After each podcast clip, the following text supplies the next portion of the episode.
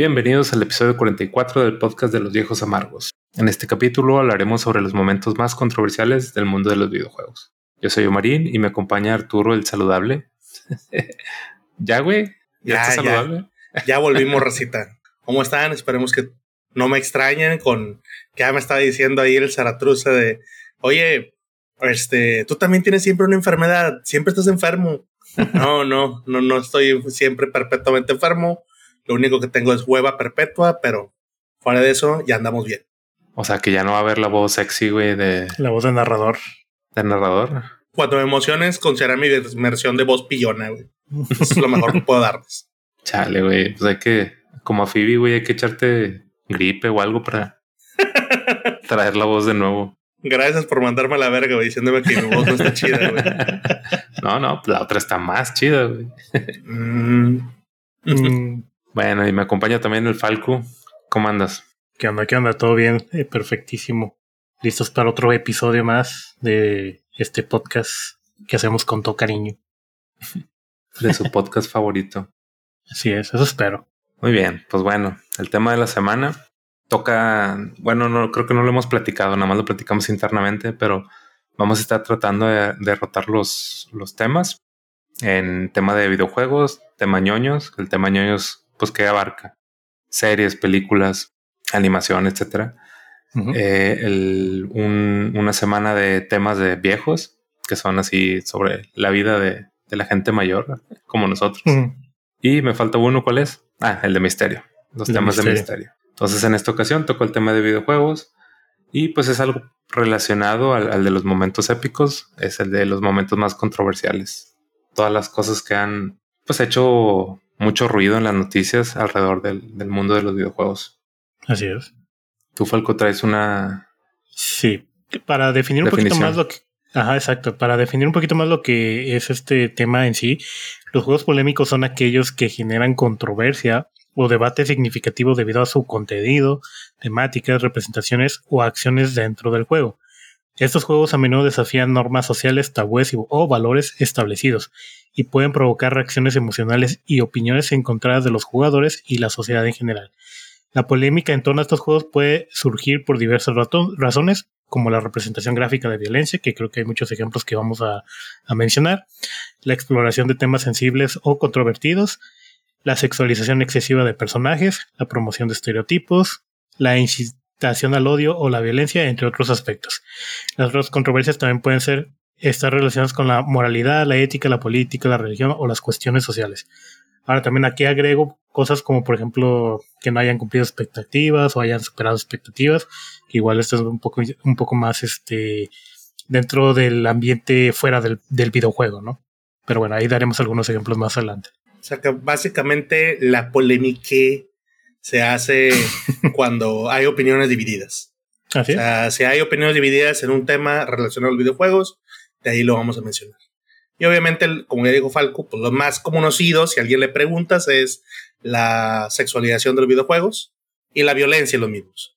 y todo lo que rodea en la industria. Hay mucho tema de estafa, tema de mucho, mucho dinero, etc. Entonces vamos a tratar de darles algunos que nos parecen interesantes a nosotros. Así es. Sí, y primero que nada, digo, en sí los videojuegos, sin tocar ni siquiera algún título en especial, pues yo creo que siempre han sido controversiales, ¿no? Desde que surgieron, me acuerdo, no sé si a ustedes les pasaba de niños, que lo primero que te decían los papás es, no juegues mucho en Nintendo porque se quema la tele. Yo creo que era la, primera controversia con la que nos topamos porque pues era algo muy común, ¿no? Y, luego tu papá le decía al, al, papá del vecino, güey, y se iba creando el como un virus, güey, toda esa mentira.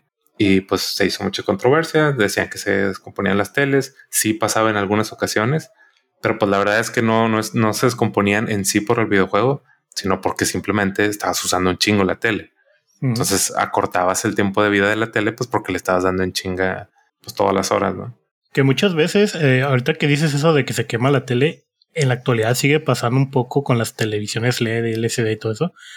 Porque si te das Sí, dicen que si te das cuenta que en algunas televisiones tienen como una protección anti no sé qué, que es cuando tienes como el, la misma imagen puesta por mucho tiempo. Ah, sí, sí, sí. Y este, como que se quema el LED porque pues ya no tiene como que ese, ese cambio, ¿no? Y pasado, bueno, anteriormente hace unos años me acuerdo que vi casos en los que pasaba, por ejemplo, cuando un videojuego tenía el hot, o sea, que tenías el radar o cositas así. Y pues como es algo que se mantiene fijo durante todo el juego, pues se llegaban a quemar o, se quedaba eh, estampado como que esa imagen en la televisión, aunque estuvieras viendo otra cosa. Entonces, eh, digamos que esa polémica pues sigue pasando de cierta manera, pero este, digamos que anteriormente pues era porque como las teles eran más de, de foquitos, de bulbos y todo ese tipo de cosas, pues tronaban por el calor excesivo que generaban, pero, pero sí, no, no era tan común como quiera. Sí, ¿a ti te regañaban Arturo los, por jugar consolas? Pues me regañaban y me valía madre, güey, o sea, era una manera de contenerme como quiera, entonces pues decía como que de eso que está en la cuadra madreando niños, pues bueno, déjalo ahí. Ah, qué bélico. Es que era un niño conflictivo de, de muy chiquito, güey. Entonces digamos que los videojuegos me hicieron ermitaño. A ti te tranquilizaron los videojuegos. De cierta manera. Pues esa es la otra, la otra polémica principal que hay con los videojuegos. O sea, la primera es esta de que te, al principio que los ponías tenían miedo de que descompusieran los aparatos o que consumían mucha energía. Y segundo, pues como los niños estaban enviciados en esa madre y los papás están acostumbrados a vernos afuera jugando fútbol o lo que sea, entonces obviamente se hizo un montón de, de controversia, de polémica de que los juegos te apendejaban, te enviciaban, eh, te hacían, eran adictivos y pues desperdiciaban mucho tiempo con, con, los videojuegos. Que también, cuando recién surgió la televisión, era exactamente el mismo pedo. O sea, lo que nuestros papás vieron de niños cuando recién sacaron las televisiones, después lo vimos nosotros con los videojuegos. Y pues varias de las controversias que traemos pues vienen derivadas de esto mismo, ¿no? De, de las cosas que supuestamente te hacen los videojuegos como también mencionan, que, que los hacen a los niños más violentos. Fue una de las polémicas más grandes. Pero bueno, así eso fue muy, muy a grosso modo del, tipo de, polémicas que hay con los videojuegos. ¿Quién quiere empezar con alguna en particular? Mm, bueno, si quieren yo empiezo con una más sencilla, una, una que no es este tan, ¿cómo se llama? Tan de violencia y todo eso. Y a lo mejor no se la esperan, que es la de Pokémon Go. No sé si recuerdan Pokémon Go. Era este juego de aplicación móvil que era como una especie de realidad aumentada. La que pues uno salía y buscaba Pokémon y todo eso. Bueno, ¿de qué, ¿de qué fue la controversia? Bueno, si recuerdan cuando se lanzó Pokémon Go, este tenía como que este sistema de GPS donde tú ibas y buscabas el Pokémon y todo eso, ¿no? Pues resultaba que muchas veces eh, había situaciones en las que ese Pokémon aparecía en propiedades privadas, en lugares donde no no había acceso, lugares muy este, difíciles de acceder. Y pues ahí ves a la raza haciendo su desmadre de que, pues tratando de acceder para agarrar el Pokémon, ¿no? Entonces hubo casos de gente que fue baleada en Estados Unidos, obviamente, por meterse en propiedad que no debían meterse, o gente que se metía a, eh, edificios gubernamentales que eh, ahí hay un Pikachu y se tratan de meter así como pudieran para conseguir el Pikachu, pues había pedos, ¿no? También me acuerdo mucho de que cuando salió, híjole, todos estaban con el mame de, del Pokémon Go, que hasta recuerdo que aquí en México eh, había gente que te rentaba, que rentaba su carro para llevarte quién sabe por qué zonas y estar agarrando el tour. Sí, el tour exactamente. y veías a todos afuera embobados. Digo que estaba chido porque era como que una de las cosas que quería hacer que la gente estuviera fuera de la casa, ¿no? Haciendo este búsquedas de Pokémon y todo eso. Pero bueno, esa fue una de las mayores controversias que yo recuerdo de, de, ese juego. Sobre todo de acceder a cosas que no, no, no, no, se podían acceder, o que había gente en lugares abandonados, que eran peligrosos porque pues, no eran seguros, o que se metían a barrios peligrosos por contar de que agarrar un Charmander o algo así. Pues, pues ya ves, la gente es estúpida cuando tiene esa afición a veces de querer hacer algo y pues por con tal de lograrlo, pues se metía donde se, donde fuera. Pero sí. Oye, y accidentes, me acuerdo que hubo choques, raza que se cayó en, pues no sé si barrancos o en cloacas, güey, pero, pero sí hubo un chico de accidentados, ¿no? Sí. Porque no ponían atención o iban bobeando con el celular, o sea, muchas cosas. Pues sí estaba muy chido el juego, güey. O sea, como concepto, me acuerdo que recién cuando lo sacaron se me hizo que estaba muy interesante, estaba muy chido. Pero sí, sí recuerdo eso de que las noticias luego, luego empezaron a salir. Y ya sabes que algo se hizo controversial, güey, cuando salen en, medios que no tienen nada que ver con videojuegos. O sea, cuando lo ves en, el Reforma o en el Norte y cosas así, dices, ya sí es un pedo grande. Ya cuando sale María Julia para decir, Ya comió, compañero. Y le dice, y los niños están jugando Pokémon Go. Ahí ya sabes que ya valió madre, güey. Sí, güey. Sí. Se populariza algo con los padres, ya pierde. Le pierdes el gusto, güey. Oye, ¿todavía sigue vivo esa madre? Sí. Pokémon Go, güey, cuando salió, murió muy rápido el boom porque no supieron aprovecharlo. Recordemos que ya lo había dicho anteriormente que venía de una base, pero no mencioné el juego porque se me ha olvidado. Era el Ingress. Mm. Del Ingress prácticamente copiaron la información que ya tenían y lo hicieron en el universo de Pokémon, pero tardaron varios meses, güey, bastante tiempo. Entonces la gente perdió el hype porque no había mucho contenido. No había nada más que hacer. O sea, juntas Pokémon y qué. No puedes competir contra ellos, no puedes hacer nada. Entonces la gente lo dejó. Después le empezaron a meter mucho contenido, güey. Y a la fecha tiene bastante contenido el Pokémon Go. Ya te puedes enfrentar contra ellos, ya está el sistema mucho más extendido, ya hay ítems, ya hay otros, las otras generaciones de Pokémon. Entonces, el juego para la gente que, que lo sigue jugando dicen que está bastante bueno. O sea, ya, ya lo hicieron bien. Desafortunadamente tardaron mucho, güey. Yo fui de los que entró apenas entrando, güey, y con todo el mame, güey, me iba a fundidora, güey. Nunca iba a caminar, güey, nunca hice de, de salir. iba, güey, a fundidora, güey, las pinches mañanas del domingo, güey. Caminar un chingo, güey, todo el río. Digo, todo el, el, el, de este, el parquecito fundidora, güey, por debajo de los Porque había agua, güey, ahí, entonces aparecían Pokémon de agua. Entonces era todo un desmadre, güey. ¿Fue polémico en su momento Pokémon? Sí, mucho. Muchos opinaban sin saber, güey. Pero pues sí, definitivamente fue polémico. Hoy en día, ya no tanto. Digamos que se le acabó su. ¿Ustedes no quisieron la tranza, güey, del GPS? No, volar, no. No, yo sí la hice, güey. Y, me arruiné el juego ah. porque, pues, en, en, un, en una tarde, güey, que, busqué en internet cómo podías alterar el GPS. Me encontré una paginita que bajas una aplicación y lo movías como con un joystick, el, la ubicación de GPS. Entonces, güey, en un ratito me fui a Japón, agarré todos los pinches Pokémon especiales de allá, y luego me fui a Europa, me fui así. Hice un, un tour en, un día. Ya, güey, tenía los Pokémon más chingones y pues ya, güey, el, juego ya se estás aburrido. Es como todo hacker, como todo. Pues, sí, güey. Te lo echas a perder.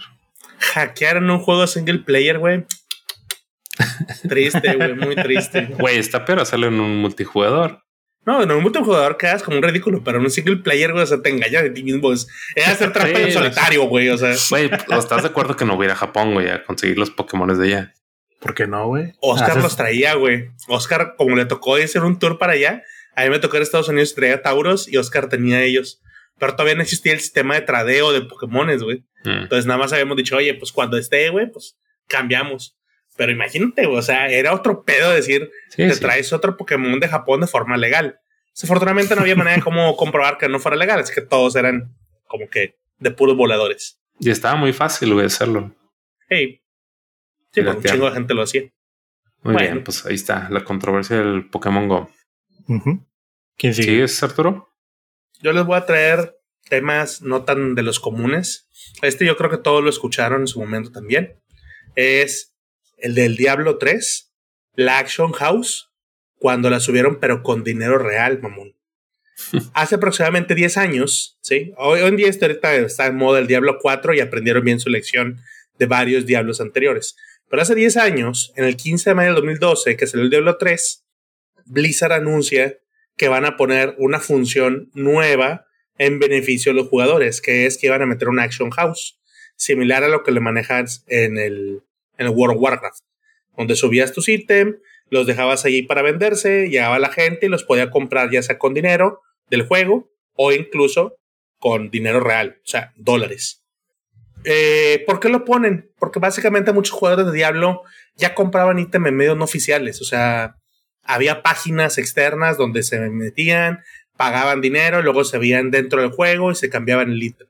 Pero terminaban siendo estafados. Entonces, Blizzard decide poner en acción esta Action House este, buscando solucionar este tema. O sea, para que ya no haya tantas estafas.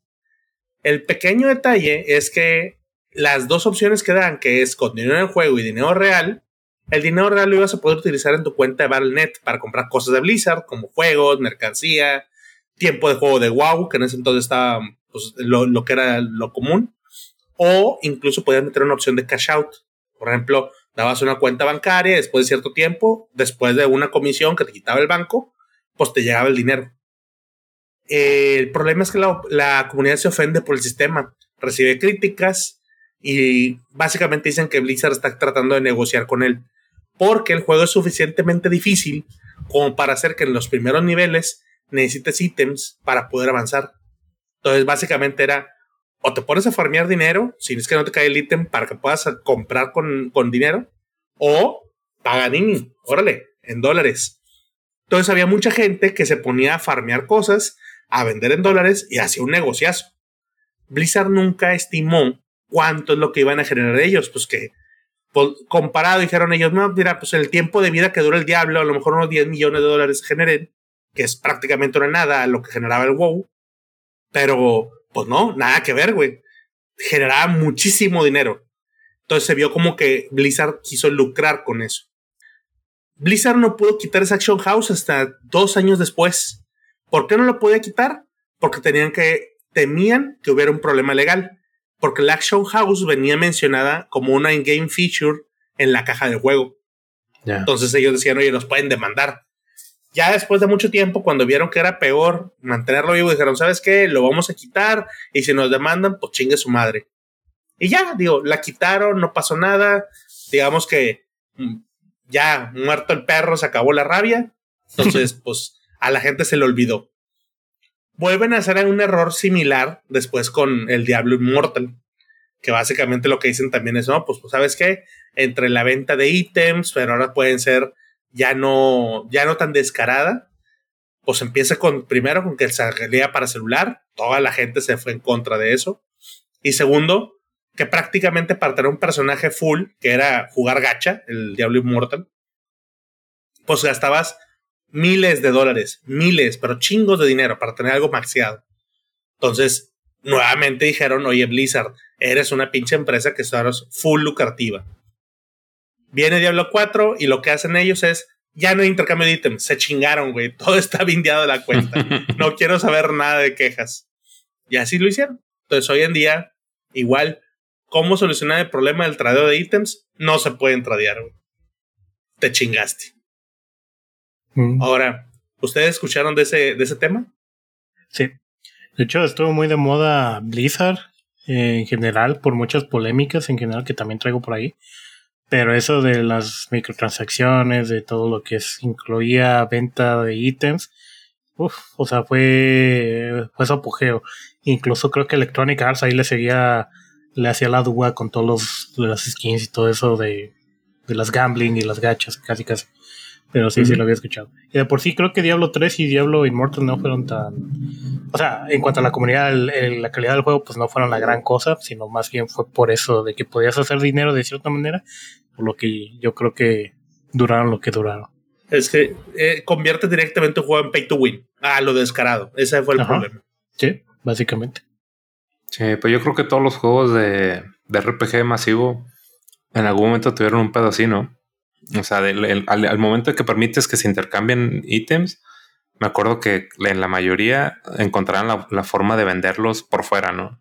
O sea, te encontrabas en, en, eBay publicaciones de que te vendo tal espada que solo consigues en el juego y era pagar lana real por fuera y el vato en, el juego te contactaba y te pasaba. Y se prestaba para un chingo de fraudes porque pues cómo amarrabas que la persona te fuera a dar el ítem o cómo te cerciorabas de que sí lo tenía entonces sí, sí me acuerdo que se hizo mucha controversia y como les digo, no solo en el Diablo, sino en muchos juegos. Pero sí, la del Diablo yo creo que fue de las más sonadas, ¿no? Pues no creo, también el World of Warcraft era un, o sea, no era como tan, tan fácil de hacerlo como en Diablo, pero todavía me acuerdo cuando entrabas a ciertas páginas donde quiero comprar oro, ¿no? 10 mil de oro. Y tenías que pagar, no sé, 5 dólares y te enviaban, eh, había un sistema como de correo dentro del juego que te enviaban según esto el dinero. Vas a ver si te lo enviaban, era ver si te, si, si habías comprado una página confiable, ¿no? Y lo mismo con los ítems, de que quiero comprar este ítem, ¿no? Porque antes de que se vendiera tu personaje, pues podías como intercambiar algunos ítems. Entonces tú lo comprabas y tenías igual que te lo mandaran por correo o encontrarte con la persona para hacer la transacción, ¿no? Pero e, era más como manual el pedo, ¿no? y ya con eso pues es más este automático. el dilema siempre va a ser que tratan de pelear, o sea, la empresa trata de pelear cómo evitar que metan dinero en un sistema donde está hecho para que sea dinero en game. Y lo que siempre critican es que les pasa lo del guasón, güey. Vive suficiente para hacerte. El héroe vive lo suficiente para convertirse en el villano, güey. Y en el caso de, del WoW, por ejemplo, terminaron diciendo, bueno, ¿sabes qué? No voy a poder evitarlo, pero entonces yo quiero también mi tajada, güey. O sea, si hay dinero ahí de por medio, yo quiero una parte de ese dinero. Y, lo hago oficial. Y poco a poquito lo fue siendo oficial. Entonces, todo lo que peleaste, toda esa ideología de que, oye, pues que pelees contra los que farmean dinero, contra los bots, contra todo esto, me vale madre. Ya vendan ROMs, vendan gear, vendan todo. Siempre y cuando compre mi moneda del juego oficial para hacer esos intercambios. O sea, les facilito la transacción. Y eso sí es lo más criticado. Entonces, Blizzard lo ha hecho N veces. EA, no se diga, hoy en día es algo descarado. Entonces, bueno, como que llega un momento en que ya les termina valiendo madre.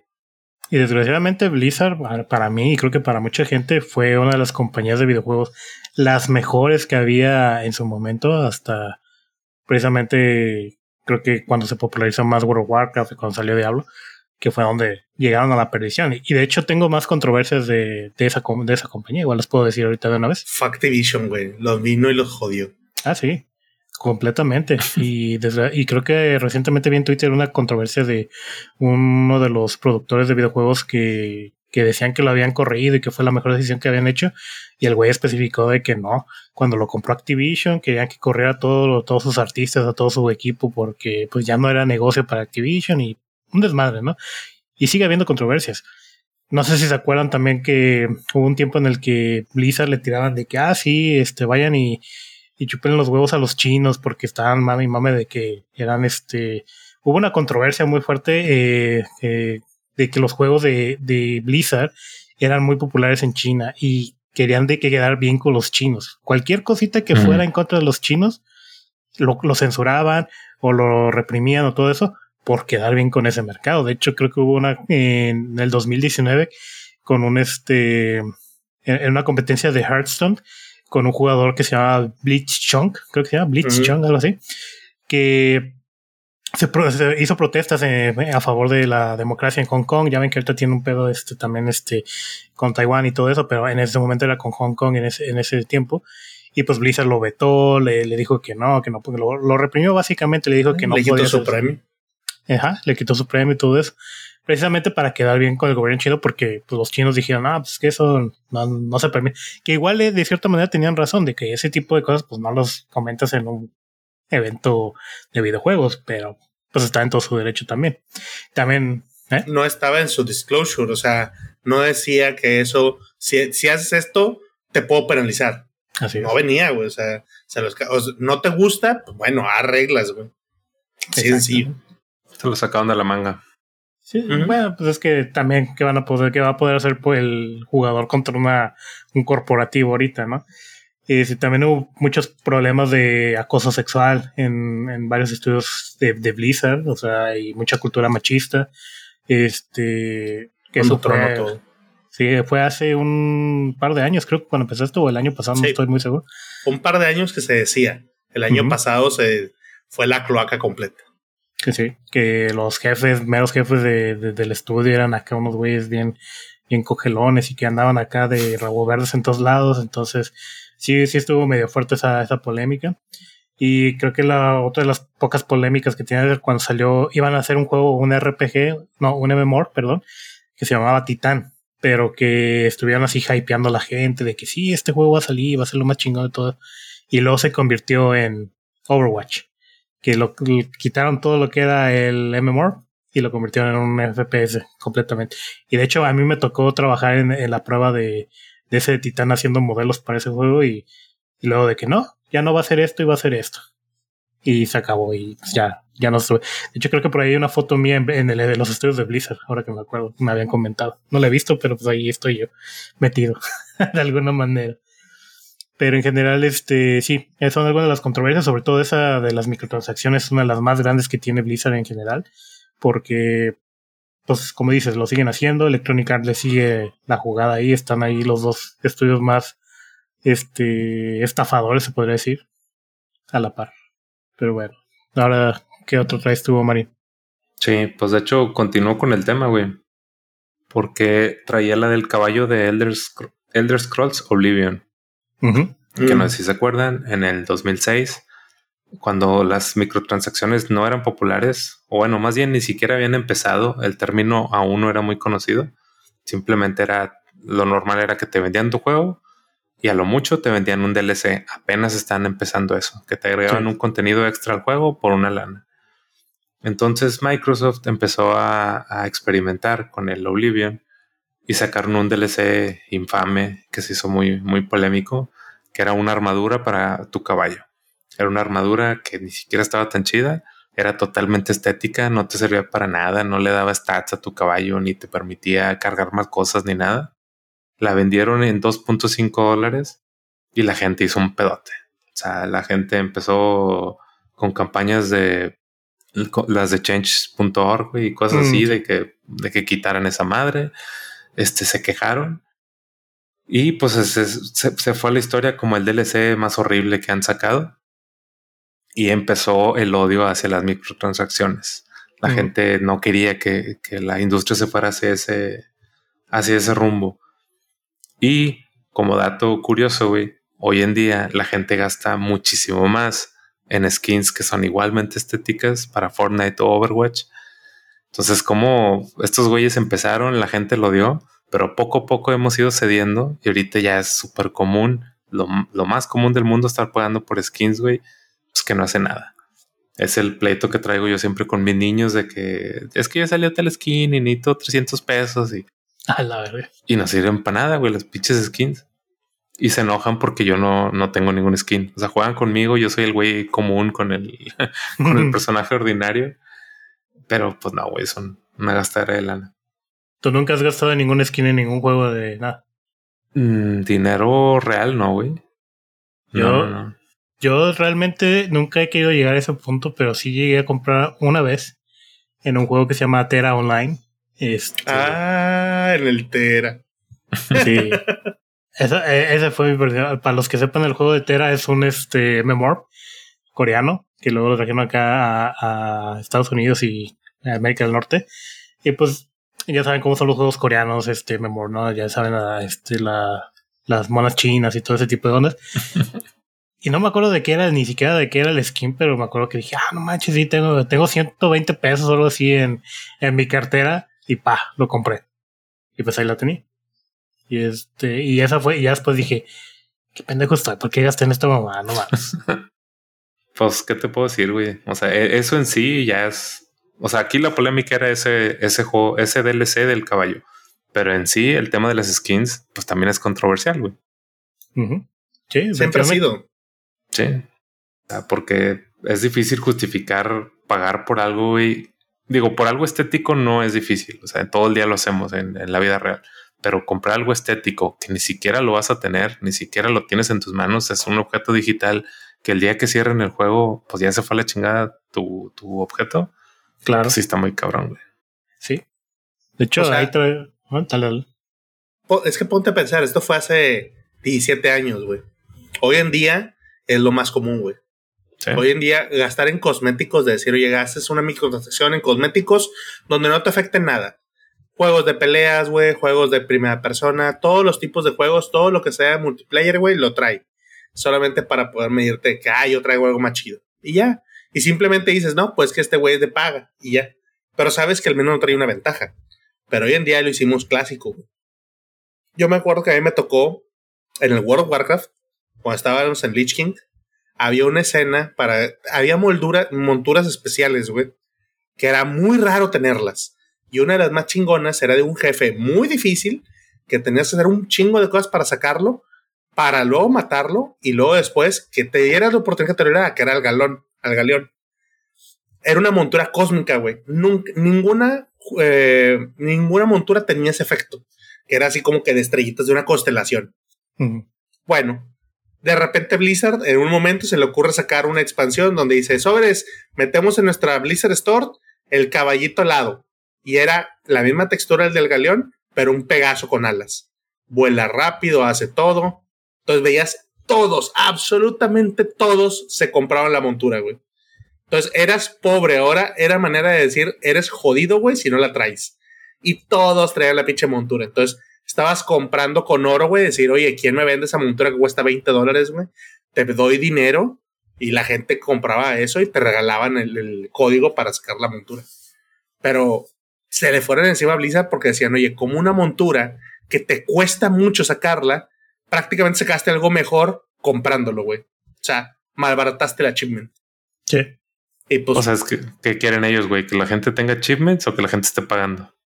Pues básicamente Blizzard dijo, me vale madre, güey. Yo tengo un chingo de dinero y la gente está feliz. Porque la verdad es que la gente está feliz, güey. O sea, es el pequeño detalle. Los que estuvieron en desacuerdo eran los cabrones que tenían la montura y les costó mucho, güey. Pues claro. Porque dejaron de ser especiales. Pero pues ya luego de ahí en adelante te fuiste acostumbrando al sistema de, de World of Warcraft, güey. Así es. Ni modo. y en general a las microtransacciones, que es lo que venía aquí, que los que realmente pusieron el, el tema ya en, en, en, boca de todos pues fueron los juegos móviles. Fueron los primeros que, que, empezaron con que métele un dólar para conseguir cinco vidas más en, en el Candy Crush. O métele tal para, para que puedas jugar más tiempo. Entonces, y, como eran cantidades así, empezaste con centavos, con dólares, pues poco a poco se nos fue, pues se nos hizo más común. Y luego estás en el celular donde ya tienes tu tarjeta, donde ya tienes tu banco. Entonces era muy, muy fácil nomás darle, ok, aceptar. Sí, págale 10 pesitos, güey. Y así te vas, güey. Hasta que sacas cuentas y dices, a la madre, era un juego gratis y ya le metí 3 mil bolas. sí. En lo gacho. Pero bueno, esa era la polémica que traía yo. Bueno, ¿quién quiere seguir? Yo traigo otra más o menos similar a esto. Ahorita que estamos hablando de skins y de hacer artefactos, que igual este se las mencioné antes del podcast, que es este del Counter Strike, que precisamente eh, hubo un tiempo en el que Counter Strike se, pues había un chingo de skins para las armas que se usaban y pues eran como que pues, están muy populares, ¿no? El caso es que había una forma de apostar con estas skins y podías usar las, eh, bueno, estas skins como moneda virtual, por así decirlo. Y se usa, o sea, eran como un token que podías usar para hacer apuestas, ¿no? Con, con otros jugadores, con otros streamers y todo eso. Entonces ahí empezó como el roce entre ver qué tan legal era este tipo de sistemas, porque pues, a final de cuentas eran apuestas, que es algo que pues se controla bastante en muchos países, ¿no? Y sobre todo porque incluía la participación de menores de edad. Muchos de los jugadores eran menores de edad. Entonces ya cuando empezabas a usar ese sistema de tokens como apuestas, eh, juegos de apuestas, por así decirlo, pues entonces ya estás rayando en la ilegalidad completamente, ¿no? Y ya cuando todo eso pasó a, a, hacer uso de dinero real, que es lo que les comentaba, de que había streamers que según esto hacían, eran como juegos de tipo de loot boxes, donde estaban checando de que, ah, me cayó esta skin y así, ¿no? Pero todo era falso. Y decían de que no, pues si compran estas este, loot boxes, pues podían este, ganarse esta skin a la primera o la segunda no sé. Entonces ahí va la gente, compra las, las loot boxes o compran las skins directamente a una página donde se las podían dar. Este, pero muchos eran menores de edad. Entonces ahí es donde empezó más la polémica sobre que realmente es un juego de apuestas y que realmente es un juego de disparos, ¿no? Entonces todo eso llevó hasta el momento en el que, pues, estos streamers, lo, muchos los agarraron. Este, no sé si cumplieron condenas o no, pero sí tuvieron que pagar este mucho en reparación de daños y todo eso. Muchos papás eh, terminaron bien emputados por el uso de sus tarjetas de crédito en ese tipo de cosas. Porque como tú dices, ¿no? De que los niños son de que, ah, papá, 300 pesos para una skin, ¿no? Una pistola o algo así. Entonces, pues imagínate todo el dinero, el dineral que se hacía con eso, ¿no? Eh, también causaba problemas, por ejemplo, en estos sitios que les menciono, donde tú ibas y comprabas los skins o participabas en estas apuestas, qué tan legal y qué tan seguros eran esos sitios de internet porque pues de ahí también hubo muchas brechas de seguridad donde se agarraban los datos de tarjetas de créditos y pues se clonaban o se hacían para otro, otro tipo de cosas, ¿no? Y pues ya después cambiaron eso totalmente y pues creo que quitaron ese sistema de, de apuestas y pues todavía se puede seguir jugando el juego. El juego creo que es el CSGO. Sí, eh, sí, Counter Strike Go, algo así se llama el juego. Entonces, pues eso involucra lo que son las, las skins en general. No sé, ¿Qué opinan? Sí, pues ahí este, es que es un tema muy gris, güey. Bueno, más bien es un tema que cae en un área gris. Cuando todas estas cosas que salieron muy novedosas, pues al principio las leyes no están preparadas para ellos, güey. Es como con lo de las criptomonedas. Cuando salieron, los gobiernos no sabían qué chingos hacer con ellas. Si se cobra impuestos por ganar o al vender monedas o, comprarlas, la ganancia que hay, si debe pagar impuestos o no. Entonces son áreas para las que no están preparadas. Entonces lo mismo pasó con los videojuegos, güey. No estaban preparados para las microtransacciones, no estaban preparados para sistemas que eran de azar. Entonces iban construyendo sobre la marcha. Me acuerdo que se hizo mucho pedo, salió mucho en las noticias. Creo que en Estados Unidos, para los videojuegos que tienen cosas de azar, te obligan que te pongan las probabilidades o sea, que tú no puedas comprar un, un, un, loot box sin que te diga ahí, hay el punto 0.001% de probabilidades de que te salga este ítem mágico que es el que estás buscando, ¿no? Y hicieron ahí varias, varias leyes al respecto. Eso es lo que me, dio un chingo de cosas ahorita que Arturo dijo. Hace 17 años, ahí cuando estabas mencionando lo de Oblivion, dije, verga, güey, 17 años, güey. ¿Qué pedo? Ya es un chingo de tiempo, güey. O sea, las cosas han avanzado a un ritmo que lo que era, mira, ahorita que tocamos otros temas, güey, como el, clásico de la violencia en los videojuegos.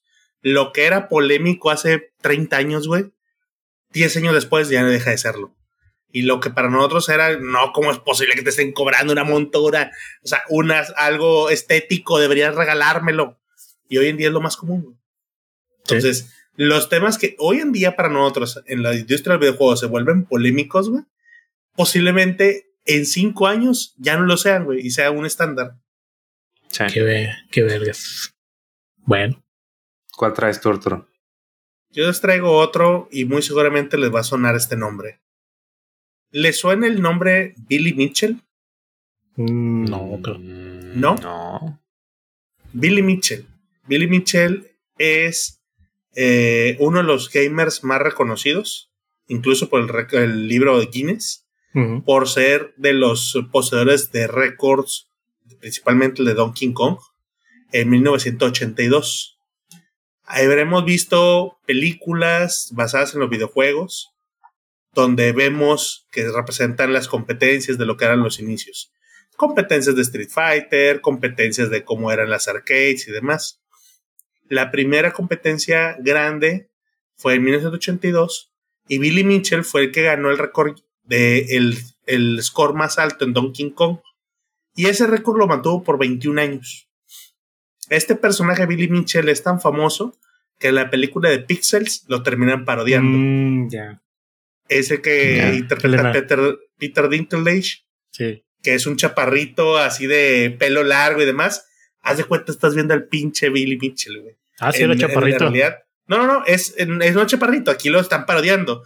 Pero ah. haz de cuenta físicamente, así, la misma cara, la barba, el pelo largo, haz de cuenta que es idéntico. Y si en la película lo hacen ver prácticamente como un engañador, un estafador, uno que hizo trampa para ganar, es la misma historia de él. Ah, prácticamente, prácticamente lo que dicen de él es, no están negando, y de hecho en la película te dicen, no es que sea mal jugador, pero pues ganó con trampas. Mm. En el 2003, Steve Weeb rompe su récord, ¿sí? Y ahí es donde obviamente dicen, oye, pues un récord que tenía 21 años de no poder romperse, el por fin lo gana. Billy Mitchell, en el 2007, lo vuelve a recuperar, entre comillas, logrando el millón de puntos. Desde 847 mil que tenía algo así, llega ahora al millón de puntos. El tema está en que cuando se le pide a Mitchell que acuda presencialmente a demostrar su récord, él se niega y manda solamente un video de cómo lo hizo. En el video se alcanza a ver que él está en una maquinita, está jugando, se ve dónde empieza a jugar y hay gente, este, digamos, em, como testigos aprobados de que esto es legal. Tiempo después se comprueba varias cosas lo primero es que esa maquinita está modiada. Cuando se ve en la fotografía dicen, oye, esta no es la palanquito original de la máquina. Y cuando ven, ponen atención a la pantalla y dicen, oye, este, este no está jugando en la placa madre, lo están jugando en un emulador, donde evidentemente puedes editar y puedes hacer cosas. Entonces, cuando se le pide a Billy Mitchell que acuda a enfrentar estas críticas, se niega. Ante estas evidencias, se ataca como un fraude la, la, La casa de videojuegos que eh, hosteó el, el récord, que lo tiene él mencionado en que eres el jugador número uno y demás, lo termina vetando. Entonces hace, reporta con récord Guinness, oye, esos récords son ilícitos, puede ser eventos de fraude, quítale sus premios. Entonces, incluido todos los récords que tenía, que repito, no es que fueran siempre un fraude, a lo mejor era buen jugador, pero al menos en ese se demostró que era fraude. También tenía él, por ejemplo, el récord perfecto de Pac-Man, donde fue la primera persona en lograrlo. Actualmente hay 11 jugadores que lo han hecho, pero él al menos era el, el primero. Ese récord también se lo quitaron. Billy Mitchell metió demandas, obviamente por difamación y para poder recuperar sus récords y demás. Y hay documentales de este pedo. O sea, se hicieron documentales demostrando que era falso y de documentales demostrando toda la historia del por qué eh, lo que él está haciendo es falsedad y demás. Entonces fue un tema muy polémico porque pues, la gente decía, obviamente estuvo muchos años siendo el mejor y luego pues resulta que fue un fraude. ¿Quién te dice que en el 82 no hizo trampa? Pues al menos en la película de Pixel te lo hacen ver como que todo el tiempo fue un, un tramposo y vivió nada más de esa fama. Ese es un tema polémico. Fíjate que eso no me lo sabía, güey. Y está chido que esté. No sabía. Eh, me gusta mucho esa película de Pixel, güey. Y que a mucha gente no le gustó, pero no sabía que el personaje de este Dinkle es, está basado, pues, en una persona real, güey. Sí. Puras tranzas, güey. Pues, temas que terminan la polémica del juego. ¿No han visto los... Acá rato me salen en YouTube videos de de que streamers que los cacharon haciendo tranzas. Y que están streameando y de repente por ahí se ve una ventanita que tienen el trainer, que tiene el programita que te altera, o que están viendo su pantalla y se ve a través de las paredes. Y sí, pues por views o por, por torneos, por sacar lana y chingo de raza haciendo trampa. Este le voy a mencionar uno similar a ese. ¿De ese estilo? Sí. Además, vamos a saltarnos a ese. A ver. Dale bien común, sobre todo porque este fue mucho más famoso. A lo mejor ustedes recuerdan la empresa Badabun, sobre todo por el programita ese de descubriendo engaños, que agarraban y te agarraban el celular de vamos a ver si te engaña, te pago tanto dinero porque me dejas ver el celular. Y según esto desenmascaraban a ver si había engaños. Bueno. Badabun es un canal muy grande, famoso, contrata gente para que creen contenido, les da ciertas herramientas. Y en el 2017, puntualmente el 17 de diciembre, en el canal de YouTube de Badabun, suben un video de uno de los integrantes, o sea, trabajadores de ellos, llamado Tebo Betancourt, haciendo un speedrun de Mario de Nintendo. Y lo titulan Pasando Mario en menos de 5 minutos. En ese video, prácticamente ves cómo está ese tal Tabo con un control, una coca y una rebanada de pizza y un medidor que parece ser su ritmo cardíaco y ves en un video cómo está él haciendo, pues, cómo se va a acabar Mario en, como si fuera un speedrun. Un speedrun, para la gente que no conoce, es acabar el, el juego en un tiempo récord. Entonces, hay muchísima gente que compite para tener esos récords mundiales. Y él básicamente lo que hizo es ver cómo era muy sencillo y era tan buen jugador que rompía un récord hasta comiendo pizza. Entonces, se ve la persona y está así como que termina de pasar la escena, agarra una, la pizza y le toma. La coca y le toma y está jugando y así, no, que sí, que bien concentrado y la madre. El 10 de enero del 2022, el canal Card Jobs sube un video explicando el por qué ese video de Abun es un fraude. Explica técnicas que solo pueden ser usadas en un tool assisted video o un TAS, como los videos están montados, o sea, sobre todo cómo se ve ahí que, oye, esta parte de la escena es de un parte del video y esta parte es de otro. Aquí están las ligas de los videos de YouTube donde los puedes encontrar. Y sobre todo, como el Tavo está tranquilamente comiendo pizza mientras el récord, incluso hay partes donde Mario se mueve y el güey está con la pizza. Entonces, así como que, ay, güey, va a empezar y, empieza rápidamente y empezar a moverlo. O sea, el güey estaba hasta tonto para hacer bien el simulacro. Entonces, cuando se revela esto, Badabun se desresponsabiliza de todo. Dice que el que sube el contenido es Tavo cuando trabajaba para ellos, que ellos desconocen que era falso. Irónico que en un canal que se dedica a descubrir engaños ellos suben eso, pero pues bueno, era un engaño. Y básicamente lo que hace este tal Tavo, que era el dueño del canal donde estaban subiendo, desactiva los comentarios. donde estaba todo el canal de hate. Entonces, pues bueno, obviamente lo tupen, terminan sacándolo de Badaboon, termina siendo un nadie y está súper cancelado.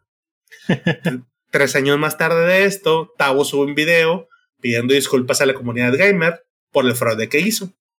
Ahí él explica que estaba chavo, que se le hizo fácil y que realmente le valió madre robarse el contenido de alguien más y adjudicárselo como propio. Y que él solamente pensaba que quería más visitas, o sea, hacerse famoso. Pues bueno, eso fue la explicación, pero no la justificante. Entonces siguió quedando súper funado por la comunidad. Ya vieron que la comunidad gamer no perdona, son bien intensos, güey. Entonces el vato, pues, siguió tratando de hacer su, su esfuerzo, ¿no? A la fecha tiene un canal de música en YouTube, después de varios años de estar subiendo contenido varios de videos de parodias, de bromitas y demás. Pero pues la verdad nunca ha repuntado algo importante. Es un clásico ejemplo de trataste de engañar a la comunidad, la comunidad no lo olvida, güey, y pues, puf, o eres más famoso porque eres el estafador, güey, de, de Badabun, que por todo lo que pueda hacer de contenido musical o demás. No, están, están muy cabronas, güey. Ahorita que mencionabas, me acordé de una del, del Guitar Hero. Hay muchos videos de canciones que están muy, muy, muy cabronas y sacan el, video del récord de que perfecto. Y, pero lo que está más sorprendente, güey, es la comunidad. O sea, como dijiste, pone los videos y hay raza que se clava bien cañón, analizarlos frame por frame y encontrarle el, menor detalle que, que detecte que es un fraude. Me acuerdo ese, ese del Guitar Hero era un vato que sacó un video muy cabrón. Y un vato detectó que al, arriba, donde te, mostraban, creo que el marcador, los, los números brillaban con cierto ritmo. Y detectó que en un momento el ritmo cambiaba, o sea, como que se brincaba un, un beat. Entonces ya empezaron a comprar videos y se dieron cuenta de que el güey estaba editándolos. O sea, sea una parte, una sección y luego ponía otra sección de otra, de otro juego. Y pues así se veía con madre el video. Y pues yo creo que esa es la constante, ¿no? Que todos al principio dicen que no, güey, se ofenden, se hacen los, los muy dignos. Y pasan dos, tres semanas ya que los funaron y sacan su video de, no, pues yo en ningún momento dije que era real, yo, yo lo hice nada más por, por entretener a la gente. Entretener. Era, era de WhatsApp, era ver qué comentaban, nada, mucha gente. Está cabrón, güey. Pero sí están chidos. Aprovechando ese y nada más como área cultural, el que sí tuvo los récords de todo y es, una pinche piola jugando, era el, I Am Chris for Life. Que ese fue el mm. güey que rompió el récord de Throw the Fire and Flames y que sacaron todas las pinches chingaderas de, ritmo de en ese entonces. El güey la rompía, o sea, tiene N récords en su momento, siempre fue el primero, el placeholder. Luego se fue a jugar Dance Revolution y el güey sigue siendo una piola, o sea, en Estados Unidos es el campeón indiscutido. Entonces ese güey es un prodigio de los juegos de ritmo. Ese sí, ¿no? Digo, obviamente no todos son hackers ni, ni están haciendo tranzas. Digo, hay muchos que sí están muy cabrones, güey, y son muy reconocidos por su comunidad. Que hablando de eso, todavía tienen pendiente su baile, tres dos. Hombre, ni le muevas, güey, porque en cada capítulo mi esposa pone algo de que tenemos que bailar el dance dance. Pues bueno, otro tema polemique, otro tema polemique entonces, a ver. A ver, yo traigo del Grand Theft Auto. Sé que uh también trae algunos, pero, pero bueno, los Grand Theft Auto de por sí, así solitos, güey, son polémicos. ¿Por qué son polémicos? Para, como dice Arturo, los que no conozcan los juegos, pues básicamente son juegos en, en el que tú eres un criminal y tienes cierta historia, pero tienes toda una ciudad a tu alcance, ¿no? Son muy polémicos por el uso de violencia, uso de drogas. En los juegos normalmente existe algún table dance o varios. Hay prostitutas, uso de armas, explosivos, robos, terrorismo, o sea, de todo, ¿no? Entonces ya, ya con esto, todo lo divertido. Ya con esto te das cuenta de que son juegos polémicos. Pero en especial en el juego de Grand Theft Auto San Andreas hubo una polémica del, del famoso mod Hot Coffee. El Hot Coffee que era Digo, esto está interesante, güey. Ahora que lo investigué, yo no me lo sabía. El juego originalmente tenía un minijuego donde podías tener eh, relaciones con las novias del, personaje principal, CJ. Pero cuando llevaron el juego a que lo le pusieran calificación, por este, por este minijuego lo ponían en, en, clasificación para adultos nada más. Y como las tiendas no pueden vender videojuegos para adultos, eh, eso era prácticamente decir que el juego no puede salir. O sea, está prohibido o baneado en Estados Unidos. Entonces los programadores quitaron este mod para poder que le bajaran la calificación a, a M de Maduro y ya lo pudieron vender en las tiendas. El pedo fue en que los programadores no borraron esa parte del juego, simplemente quitaron el acceso al minijuego. Entonces, pues ya saben cómo es la raza, es lo que comentábamos aquí de, de, las comunidades. Encontraron este código en la versión de PC del juego, encontraron la forma de activarlo y pues ya se hizo todo un pedote. Tan así que la, la clasificación de videojuegos le volvió a poner la de adultos para la versión de PC hasta que los programadores metieran un parche para borrar la chingada esa parte de, del juego. Si lo quieren ver en YouTube hay un montón de videos donde se ve esta parte del juego que pues está para, bueno, para los estándares de hoy, supongo que ya está bien pedorro porque pues son monos poligonales. Sí, en situaciones sexuales, güey, pero pues así que tú digas erótico, pues no es, güey. O sea, o bueno, ya necesitas estar medio enfermote para, para que se te haga chido ese pedo. Pero bueno, esa fue la controversia que salió, que, ese videojuego tenía un minijuego donde podías picar ciertas este, botones con, con, el control y ahí vas moviendo la acción del, del videojuego, ¿no? De CJ con su novia. Sí, de hecho, ese, ese juego creo que es de los mejores para mí.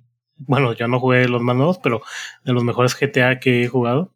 Y si recuerdo ese, yo no lo jugué con el mod, no sabía que existía hasta después de muchos años. Pero como dices, la calidad gráfica, pues, es como ver puros cubitos ahí moviendo y haciendo cosas raras, ¿no? Pero, pues no tenía, o sea, nada más era como que el, la controversia del momento. Pero en general lo que viene siendo Grand Theft Auto en sí, pues ha generado muchas controversias por todo lo que dijiste al inicio. Violencia, drogas, este, sexo, prostitutas, todo eso. También me acuerdo cuando empezaron también con los prostíbulos, ¿no? de que te podía, que podías ver ahí a los monos cuadrados también bailando y todo eso, pues ya era así como que, güey, qué pedo, qué está pasando, esto es un juego, que está, o el típico, ¿no? De que agarras a una prostituta, haces lo que tienes que hacer, se baja el carro, la matas y le quitas el dinero que le diste. Eso también es este, una de las cosas que, que era muy común en estos juegos, ¿no?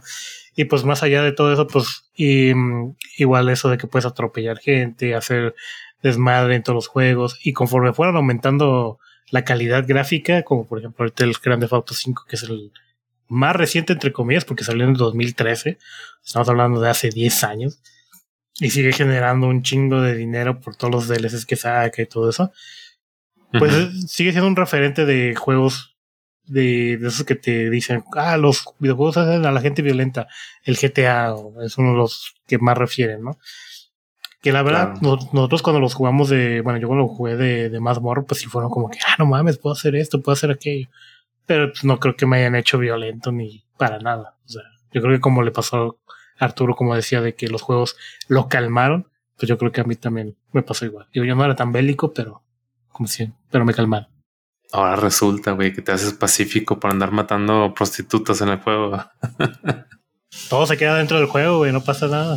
Es que Ahí, es el pequeño detalle, güey, de siempre va a estar esta polémica de quién es el culpable, el que lo incita, o sea, por poner un juego estás incitando, o es la cultura que tienen de, por ejemplo, desde que crías a los niños o quien sea que ve, que no sabe discernir la realidad, güey, o, el bien del mal, o sea, siempre va a estar ese pedo. Por ejemplo, ok, güey, si yo pongo la película de Robin Hood, güey, este, oye, no, es que ahí incita a robar, güey. Pues entonces está bien robar. Bueno, pues es que Robin Hood le robaba a los ricos para los pobres. Bueno, entonces está este bien es. No, pues no lo sé. Es una caricatura, o sea, te está tratando de enseñar algo, no, no debe ser aplicado a la vida real. No, pero es que en la caricatura se mueren y se van al cielo. Entonces, si me suicido, me voy al cielo. Pues es una caricatura, debes enseñar a tu hijo a aprender a discernir eso. O al revés, en el coyote, que lo mencionamos en la de caricaturas. O sea, si empiezas a ver que empieza a poner trampas y explosivos y demás, oye, ¿es correcto que jueguen entonces los niños con explosivos? Pues no, güey, es una caricatura. Yo creo que va más por ahí. Y siempre ha sido ese pedo. Porque siempre ha habido ese, ese dilema de decir, como estás jugando a ser un criminal, tu mente desasocia el tema de que eso está mal y empiezas a verlo como correcto en la sociedad. Entonces sales tú a querer ser CJ, güey, y también andas a altas velocidades tratando de robar vehículos, asaltando casas, porque pues ya te creíste que eso es una realidad. Yo difiero con eso. Yo, al menos en mi personal opinión. Sí, sí pues esas conversaciones siempre terminan con ese argumento, güey, que tal cual lo que preguntaste, ¿de quién es culpa? Y siempre la respuesta es, pues los papás, güey. O sea, los papás son los que tienen que, para empezar, revisar qué contenido están este, usando tus hijos. O sea, por eso están las clasificaciones. El problema está en que muchos papás les vale madre, le compran el juego más violento al niño que está chiquito. Y pues ahora sí, el problema es el videojuego, no porque es, violento. Pues no, pues obviamente es porque el papá que le dio el acceso. Y, es exactamente lo mismo que si el papá le comprara una película porno al niño chiquito o le trajera una película de terror al niño chiquito. O sea, es lo mismo, no, no hay por qué hacer diferencia con los videojuegos. Pero pues sí, siempre es, es, es muy fácil echarle la culpa a los videojuegos y sobre todo porque es el que llegó al final a la fiesta. O sea, las películas ya estaban, los libros ya estaban. Entonces, cuando recién llegaron los videojuegos, luego, luego le quisieron echar la culpa a cualquier mal que hubiera, ¿no? Y es lo mismo que ya había dicho, es lo que era en los noventas, güey, y la creencia que teníamos de los videojuegos de que te enseñaban mucha violencia gráfica o insinuaban o incitaban la violencia, era impensable. Y hoy en día lo ves en las películas, en las series, en todos lados. En las películas siempre se ponía, güey, porque había películas de vecinos y decían, oye, no mandes eso porque la gente va a creer que hay que ser un vecino. Pues no, güey, ahí no había ese pedo. Entonces, pero en nuestros tiempos pasó, güey. O sea, ahí yo creo que traemos también mencionado Mortal Kombat, donde en su momento también era de que no, como un fatality, güey. Vas a incitar a que la gente le saque la, la columna vertebral a alguien de un chingadazo, O sea, no, por favor. O sea, ese tipo de cosas siempre van a estar. Sí, pero la cosa es no creérsela. Y de hecho, hay un juego que es todavía más violento que, que es de la misma empresa Rockstar, que es el de Manhunt que es este, este juego donde estás como en una prisión y tienes que hacer como grabaciones de videos tipo Snuff o algo así, creo.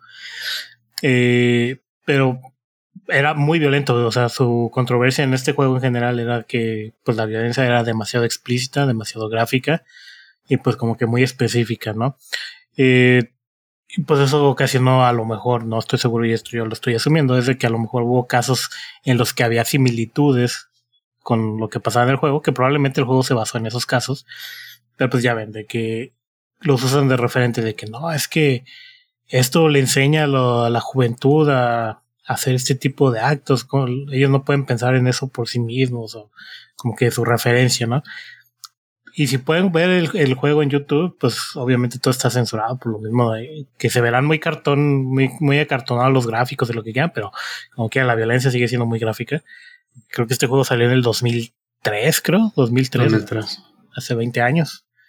Y este, y creo, y como decía hace, hace rato tú, Marín, de que y esto, pues en el 2003 a lo mejor fue así como que no mames, qué pedo, qué está pensando los desarrolladores mostrando esto al público general, ¿no?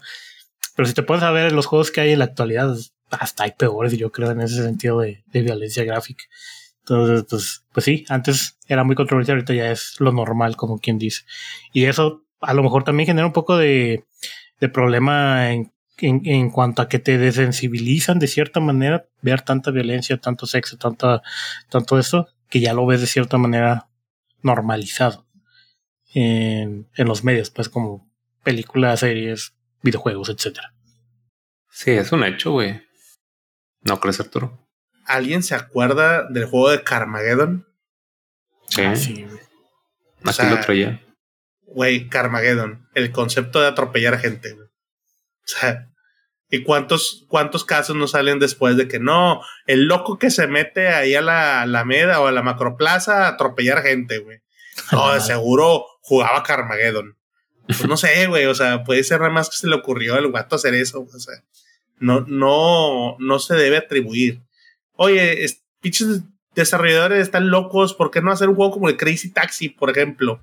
Donde mejor ibas manejando rápido, pero la gente los atropellaba, o sea, se quitaban antes, o sea, pues no sé, güey, al vato se le ocurrió hacerlo. Así como el del Twisting Metal, tenía peleas en carritos, lo hacía explotar, güey, o sea, no sé, así es. Sí, y es lo que decíamos hace rato, pues, de que antes era pues, lo peor, ¿no? Era muy gráfico y te vas a los gráficos de ese entonces y pues eh, en muchos casos eran como GIFs de personas así como tipo Mortal Kombat de que eran este pues sí, GIFs de personas nada más este así en baja resolución. Pero por ejemplo, Grande Auto puedes atropellar, matar gente de, mil y un maneras y es como la evolución de lo que fue Carmageddon en, su momento. O Twisted Metal, que ahorita que mencionaste también un juegazo. Yo me acuerdo que lo jugué también de morro y no me hizo un loco al volante. Así que yo creo que es un, este, yo creo que la locura la tiene cada uno y pues nada más usa un retonante con lo que sea. Y por ejemplo, el juego de Manhunt, el que estabas diciendo, güey, lo banearon en un chingo de países. Y en las noticias lo, lo llamaban simulador de asesinatos. O sea, así la raza sí lo veía como que, como si fuera un tutorial, güey, de cómo matar gente. Pero ahí sí, güey, yo no creo que sea tan blanco y negro. O sea, yo estoy de acuerdo de que por jugar un juego así no te va a ser un asesino, pero yo creo que sí, como dijeron, güey, sí te, te quita la sensibilidad. El problema es que no nada más los videojuegos, es lo mismo, güey. Es como, por ejemplo, las películas de terror. Es lo que platicaba con los niños hace poco. Las películas de terror que veíamos nosotros de niño no tienen nada que ver con las películas que están hoy en día, güey, de terror. O sea, eran súper sencillas y ya con eso nos asustábamos. Y lo que asustaba a nuestros papás, güey, que la pinche película de Frankenstein y Drácula y la chingada, o sea, era todavía más leve. O sea, ese pedo va aumentando en el nivel, ¿no? ¿Y por qué aumenta? Porque ya, güey, nos acostumbramos a ver cosas muy feas, muy horribles y la realidad, lo, que ves en las noticias está tan gacho que necesitas ver algo muy cabrón para realmente asustarte. Entonces yo creo que es un hecho que sí, sí va aumentando el nivel y si de alguna forma jugar juegos así, sí te tiene que afectar de alguna forma. Pero el problema es los casos muy aislados de gente que ya tiene problemas mentales. Entonces, un juego así o una película realmente pudo haber sido cualquier cosa la que detonara que esa persona cruce la línea entre imaginarlo y, hacerlo, ¿no? Así es. Pero pues sí, no lo podemos quitar toda la, la responsabilidad, ¿no? Ahí yo traigo otro caso polémico que fue culpado atribuido a la industria de los videojuegos. ¿Recuerdan los nombres Eric Harris y Dylan Klebold? No, yo no. Eh, Columbine University. Ah, La matanza de Columbine. Ya, ya, ya. Vienen de lo mismo. Vámonos a 20 de abril de 1999. Sí. Empezaron las noticias. Los videojuegos son del diablo. Incitan a que la gente se mate. ¿sí? ¿Por qué lo dijeron? Porque esto, Eric Harris y Dylan Klebold, que son los protagonistas de una, un tiroteo en la Universidad de Columbine, donde ellos matan a dos estudiantes y hieren a 27 más.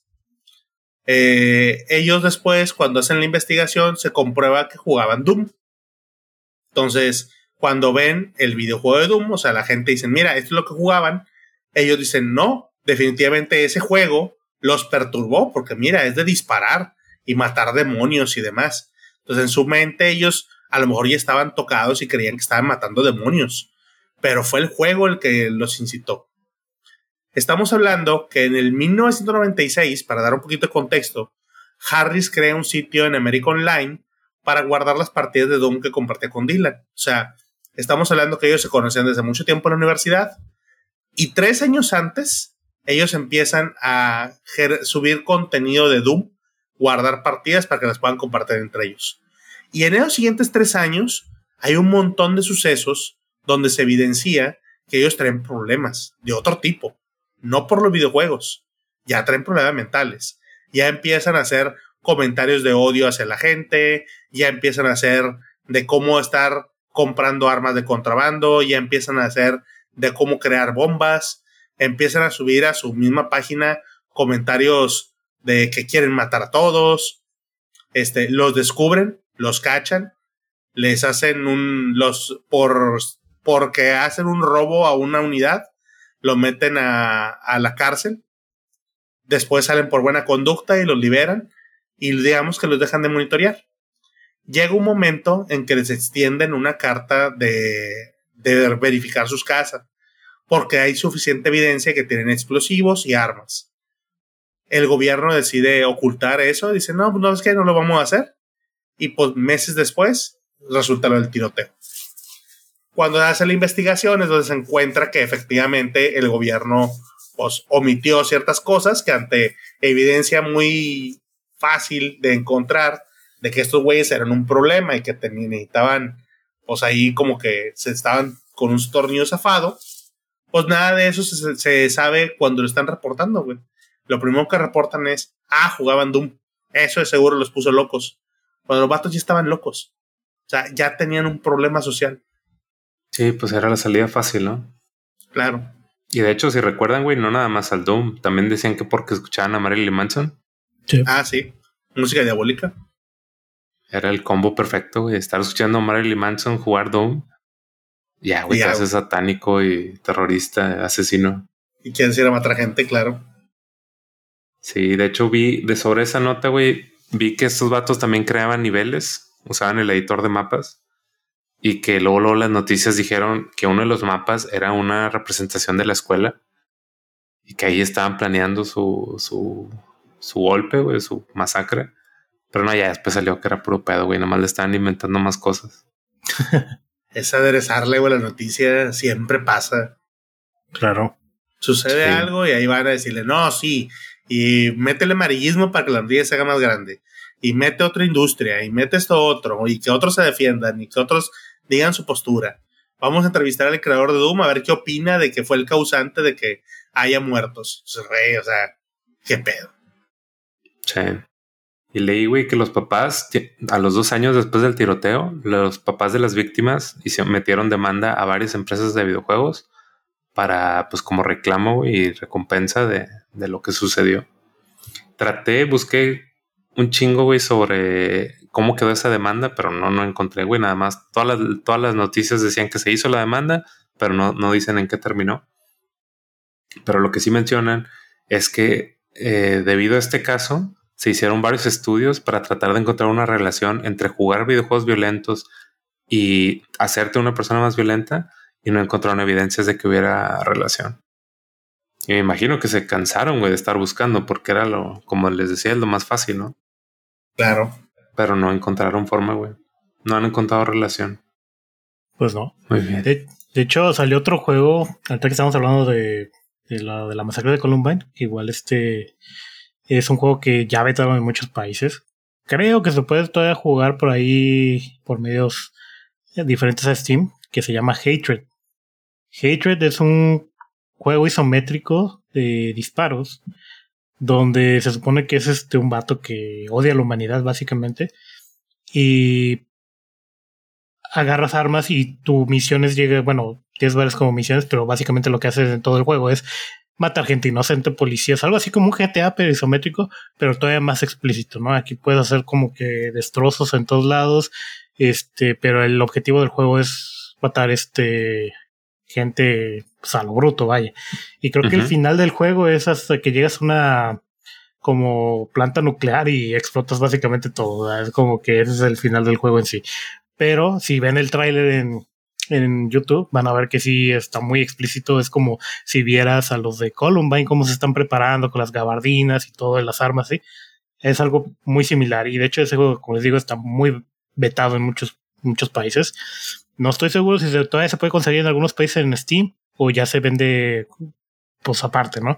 Pero, pero sí, ese es uno de los juegos basados en, en estos chavos. Y pues, que literalmente es matar gente inocente durante todo el juego que se ve hasta eso se ve como de buena acción, pero pues digo, sí está muy, muy, este, muy explícito el juego, la verdad. Sí, pues es todo el tema de los, de los juegos violentos, güey. Yo ahí traigo un par más, pero no sé si vayas a meter otra cosa, Arturo. ¿Alguien recuerda el videojuego de Bully? Ah, sí, también de Rockstar. Así es. pinche Rockstar está en todo lo polémico, güey. pues es que era parte también de hacerlo, güey, pero pues bien conocían a su mercado, güey al Chile el juego estaba chido, güey. O sea. Sí, claro. En general, todos los de Rockstar, güey. Decías, oye, ¿qué se siente ser en la vida de un bully? Yo, por ejemplo, era bulleado en la, primaria, güey, pero el juego, pues es un juego, sabes discernir que decir, oye, pues el chiste es ponerte a bullear gente, güey, y ser el más bully de toda la escuela, güey. Y disfrutas cómo ves ah, mira, sí, lo voy a, eh, lo voy a torturar de esta manera, o lo voy a humillar, o lo voy a jalonear, lo vamos a golpear, lo vamos a meter al baño, o sea, era ponerte creativo de ver cómo lo ibas a lograr, güey. Y en general, pues obviamente estaba muy reprobado porque pues nunca ha sido bien reconocido. Es un problema grande en las escuelas, el buleo. Y este fue, imagínate, pues era jugar a ser bully. O sea, la gente que no era bully, haz de cuenta que les dabas el elemento perfecto para que se animaran a hacerlo. Esa es la manera como lo pueden ver. Otra manera que se puede ver a lo mejor es nada más un, oye, pues a lo mejor alguien trae esa curiosidad y en vez de hacerlo como un niño de verdad, güey, pues lo hace en el juego y ahí se hace su, su curiosidad, no lo sé. Son diferentes perspectivas, son diferentes opiniones de cómo verlo. Pero pues en general, como juego, a mí me gustaba. Pues es que tampoco era un simulador de bully, güey. O sea, sí tenía su historia y sus personajes y todo. O sea, no tendrías por qué verlo de otra forma más que es un juego que da la casualidad que es un güey que es un bully, ¿no? Y pues todo lo que en realidad es sobre la vida de estudiante, ¿no? No nada más sobre estar chingando gente. Pues sí. Pero pues me imagino que se hizo un pedote en las escuelas y cómo, cómo va a ser. Tenemos mil campañas en contra del bully y sacas un pinche juego que es sobre ser bully, ¿no? Que creo que es uno, que como que así es uno de los mejores juegos que tiene eh, Rockstar. Creo que lo, mucha gente sí lo mama mucho ese juego. No lo jugué, pero se ve chido. lo jugué en YouTube y se veía con madre. ah, está sí, güey. Ya sé, güey. Por ejemplo, mira, aquí traigo otro juego que de hecho acaba de salir, güey. Cuando lo, investigué salió menos del mes, que es el de Six Days in Fallujah. ¿Sí lo han escuchado? No. Bueno, pues es un disparador en tercera persona, táctico, que se desarrolla en la batalla de Estados Unidos contra Irak, en Fallujah, por eso así se llama. Esto fue en 2004. El juego se dividía bueno, la campaña del juego se dividía en dos. En una parte del juego eres, eres un soldado americano que está atacando este, a, a, los iraquíes, a los soldados iraquíes, los insurgentes. Y en la segunda parte del juego manejas una familia de gente iraquí que está tratando de escapar de la ciudad. Este, el juego, pues aparentemente, pues es un juego más de disparos, pero hubo mucha polémica porque la batalla en la que se estaba basando acaba de pasar, o sea, eran temas muy recientes también criticaron mucho en la forma en que está, cómo manejaban la historia, por ser un tema muy candente. Y este, y lo que yo no sabía, güey, es que Konami estaba involucrado con este juego, pero en el 2009, debido a toda este, esta polémica, pues Konami se, se salió, ¿no? Después, eh, por el 2016, retomaron el juego. La, la compañía Victura y Highwire retomaron el proyecto y después de varios retrasos, Finalmente lo acaban de lanzar el 22 de junio de este año en Windows y va a salir para PlayStation y Xbox. ¿Qué, cuál, pues, ¿Cuál realmente es el tema? Pues es básicamente por lo, lo fresco de, de, esa pelea, porque no es lo mismo hablar de una, de una Segunda Guerra Mundial o de una guerra en la que ya todos nos pusimos de acuerdo como planeta, de decir estos son los malos y estos son los buenos. En esta, güey, pues está muy candente, o sea, y, y, más que el juego te ponía del lado de los iraquíes y del lado de los americanos. Entonces, pues hay, yo creo que sí hay ciertos temas, güey, que no puedes tocar, al menos en, en cierto tiempo, ¿no? ¿De qué año dijiste que era? Empezó en el 2004 y lo ah, acaban de lanzar hace un mes, menos de dos semanas. Güey. Ya, porque Al rato lo van a ver en Xbox. Porque ahorita que mencionas de que a lo mejor fue muy, como que muy pronto que empezamos a hacer eso y de cuando pasó el suceso real, me estaba acordando de lo del submarino. Recuerdo que eso fue la mamá de la semana pasada del submarino este de los millonarios. Pues ya hay un mod para Grande Fauto precisamente donde, donde manejas el submarino, güey. Digo, no explota, pero ya, ya lo puedes jugar y todo. Y digo, ya ahorita la raza ya no perdona. O sea, antes a lo mejor era más como que darle tiempo de luto a algún suceso de ese tipo y de repente ya todo lo del submarino, en el momento en el que iba pasando ya había memes, ya había videos, ya había todo, güey. Es como que, digo, te das cuenta lo que decíamos hace rato, ya estamos bien desensibilizados, ya nos vale madre, ya queremos hacer risa de todo, güey. Y pues, pues sí, los tiempos cambian de cierta manera. Pues que ya todo es inmediato, güey. O sea, ahorita yo creo que la raza que hace memes duerme, güey, con la laptop prendida en el Photoshop ven una noticia y ya en chinga, güey, están, están haciendo un dibujito. Así es. Pero pues sí, güey, todo tiene que ser inmediato. ¿Me, ¿Me, repites el nombre del, del, juego que dijiste? ¿Six Days o qué? Six Days in Fallujah. In Fallujah. A lo mejor lo estoy pronunciando de la chingada, güey, pero es así. F-A-L-L-U-J-A-H. Fallujah. Creo que así se dice. Sí, Faluja. Faluja. Pues sí, probablemente tenga. La gente de Irak me va a estar madreando, güey, por pronunciarlo ojete, pero. Adiós a nuestros. Adiós a nuestros escuchas iraquíes. Te va a llevar un paquete con una bombita, güey. No, güey, no, no, no la muevas. Ahorita que decías eso de. Depende mucho de la región, güey. Me acordé de otro tema polémico que me dio mucha risa el año pasado, güey. Resulta que yo tenía un juego que quería jugar con mis camaradas, güey. Se llamaba Blockem. Este, era un juego indie. Este, y era de un desarrollador indie X. Yo no sabía de quién era, güey. Iba a salir el 9 de septiembre. Para los que no recuerden, el 9 de septiembre del 2022 fue cuando muere la reina, la reina Elizabeth. Entonces, todo el pedo de lo que recuerda relacionadas con Reino Unido era súper funable la gente de Mame se metió a, en las críticas de Steam a poner comentarios de la reina. Decir, no, que cómo es posible, que no estén de luto y demás. Y ponían reviews negativas. Lo reportaron como contenido sensitivo y inaceptable. Entonces fue tanto el pinche comentario que puso la gente que el publisher del juego, Cure Games, decidió quitarlo a la venta. Ese día no salió el beta, no salió para que lo probáramos. Simplemente dijeron, ya no se anuncia, güey. Y lo deslistaron del pinche Steam. Entonces, cuatro días después, ya sale el, el, la empresa que lo, que lo fabrica, el estudio. Y el estudio dice, somos un grupo pequeño, que somos un equipo de tres, cuatro personas, somos de Reino Unido, y estábamos muy emocionados de que iba a salir nuestro juego pero el publisher pues ya dijo que para no buscarse problemas se decidió retirar, aunque no sabía él a qué se referían los comentarios negativos. Entonces, prácticamente todos los comentarios, ellos hicieron un disclaimer donde decían son comentarios de ese tipo y no aceptados que actuó nuestro publisher que no tiene nada que ver con nuestro juego. Fuimos troleados. Entonces, ¿qué fue lo que resulta de eso? Muchos meses después, anuncian que el juego lo van a lanzar a la misma fecha, diseñarlo lo vamos a lanzar para PC en la fecha que tenemos estipulado, lo vamos a lanzar la fecha que va a salir para Switch, y era más o menos ahí por fechas de enero del 2023, o sea, se atrasó meses.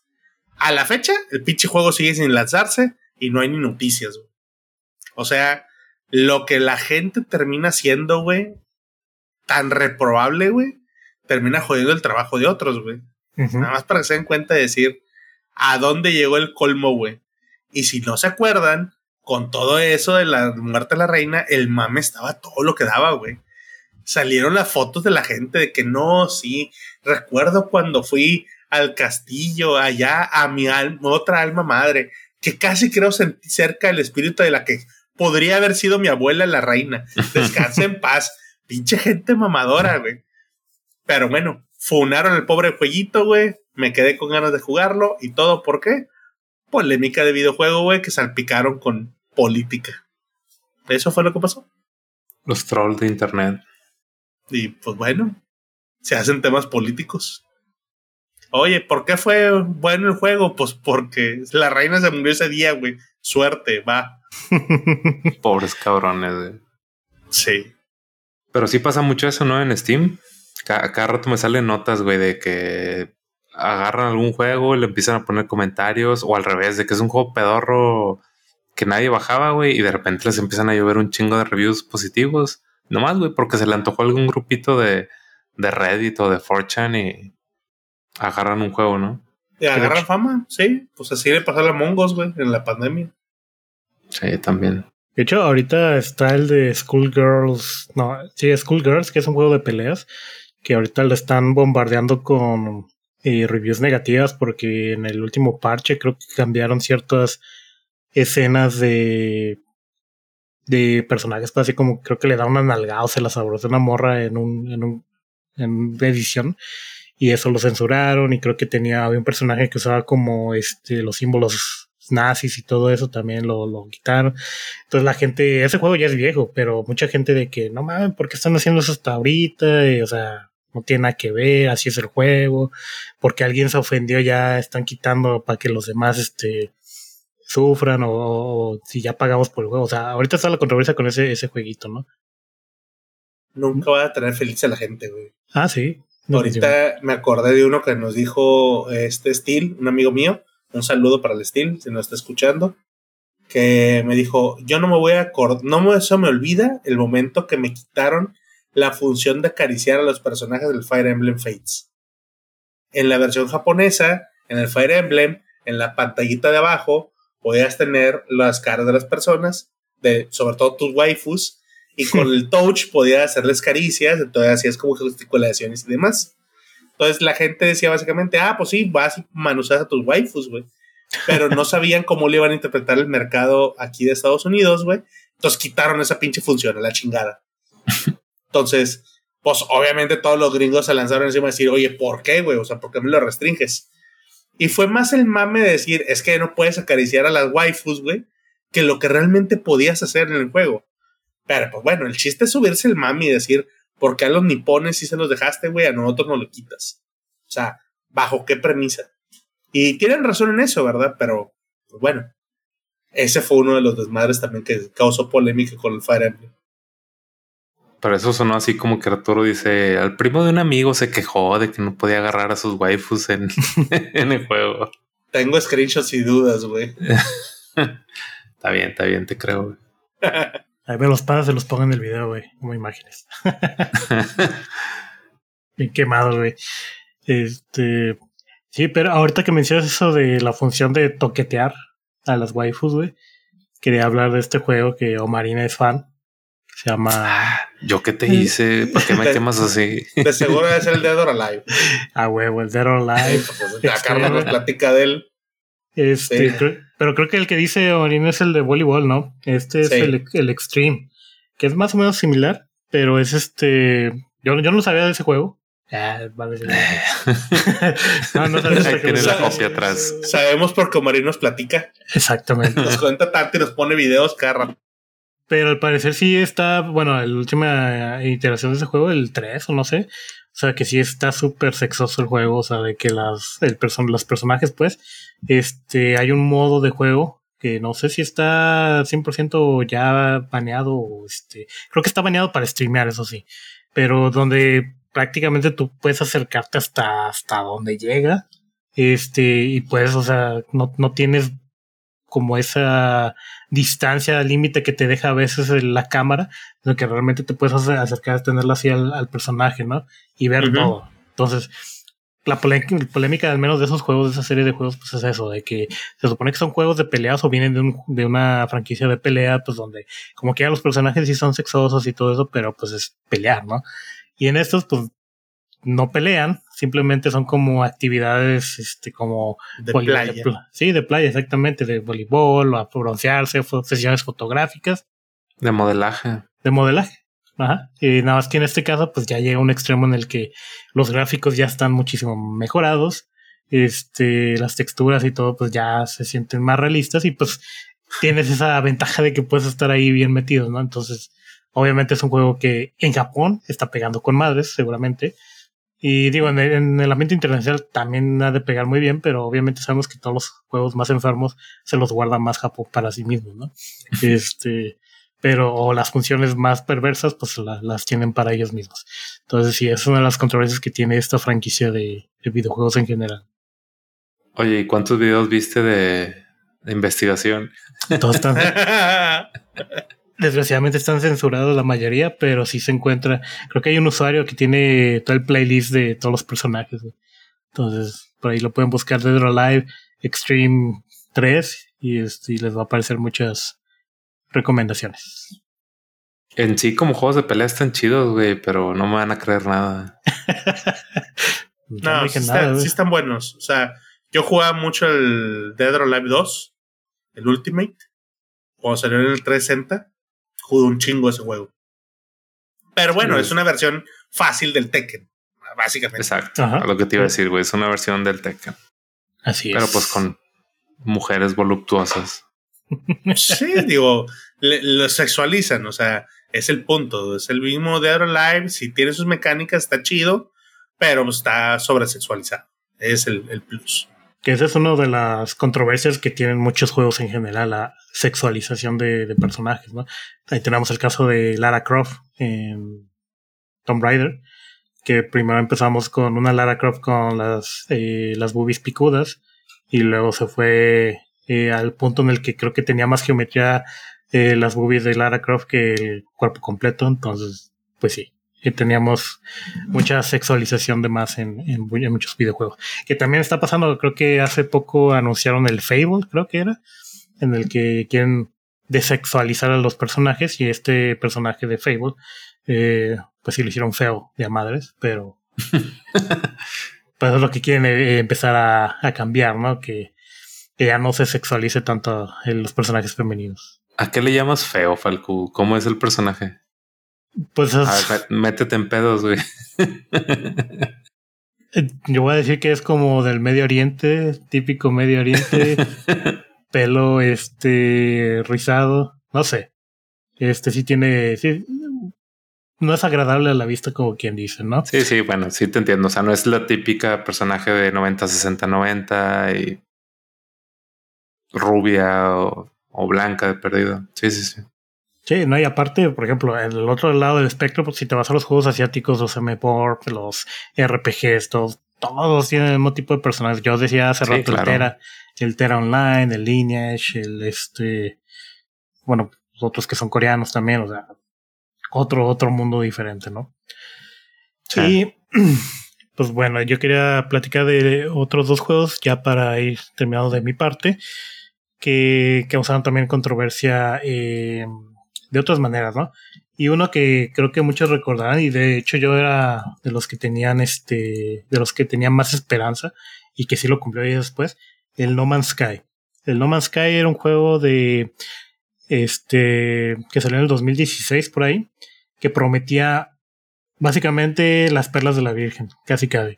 Te prometía que podías visitar cuantillones de, de planetas que obviamente pues no los vas a visitar ni en tu vida. Creo que había una estimada ahí de que necesitabas quién sabe cuántas vidas para poder visitar todos los planetas de, ese juego.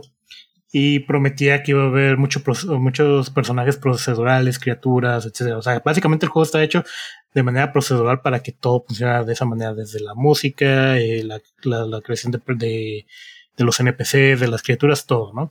Entonces prometía demasiado porque sí se, o sea, gráficamente se veía muy padre, se veía como, como si vieras un video de Synthwave, por así decirlo, como muy ochentero el, estilo, ¿no? Y yo estaba súper emocionado con ese juego cuando, cuando iba a salir porque dije, ah, mira, me gusta todo esto de las naves, de que puedes salir del planeta, puedes hacer todo esto y así, ¿no?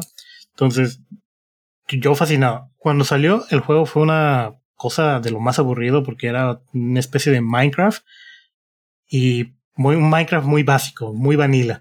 Y no podía hacer mucho. A la fecha de hoy han sacado un chingo de actualizaciones de DLCs, como quien dice, y se ha redimido por completo ese juego. Pero desgraciadamente todavía tiene como que la famita, famita de que, ah, ese juego prometió mucho y no sé qué. Digamos que ya, ya limpiaron ese nombre que tenían de, de malos creadores, pero sí les costó un huevo. Porque cuando salió el juego y empezaron con esas controversias de que según esto no, no se podían encontrar dos jugadores en el mismo sitio, que porque ya era prácticamente imposible, a los dos días ya había dos jugadores que estaban en el mismo punto y no se podían encontrar y ahí detectaron que el juego no tenía multiplayer o no se podía ver el jugador en multiplayer. y todo eso lo, todo eso lo fueron arreglando tras DLC, tras DLC, tras DLC. Y ahorita yo creo que es de los juegos que han hecho un comeback de lo más fregón y aparte eh, es un juegazo. O sea, la verdad es que está muy chingón el juego. Lo he jugado poquito recientemente, pero pues ya no tengo el tiempo ni, ni tanta energía como para jugarlo al nivel que se requiere, ¿no? Porque es prácticamente un MMOR a la fecha. Antes era como un single player, ahorita ya es prácticamente un MMOR porque ya puedes jugar con varios jugadores eh, y hacer un chingo de cosas, construir bases, eh, conseguir naves, este, tener flotas, o sea, es un juegazo. La verdad que este es un juegazo. Y la música, buenísimo. Pero esa controversia que generó cuando salió, pues fue muy difícil salir de eso, de ese estigma que tenía. Y pues bueno, es uno de los juegos que, pues sí recomiendo, a pesar de todos esos problemas. No sé ustedes qué opinan acerca de eso.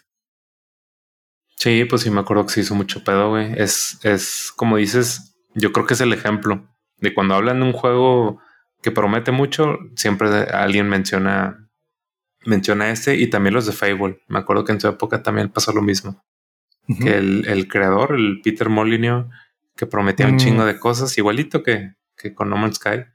Y digo, no está mal, güey. O sea, yo siento que simplemente es gente que es visionaria y traen un concepto en, en, la cabeza de cómo quieren que sea su juego. Y ya cuando empiezan a desarrollarlo y se dan cuenta de los limitantes que tienen las consolas, pues no lo pueden hacer así, ¿no? O sea, a final de cuentas están limitados por tanto por el hardware como por el tiempo, como por el dinero, el presupuesto. Entonces, pues no pueden hacer todo lo que quieran.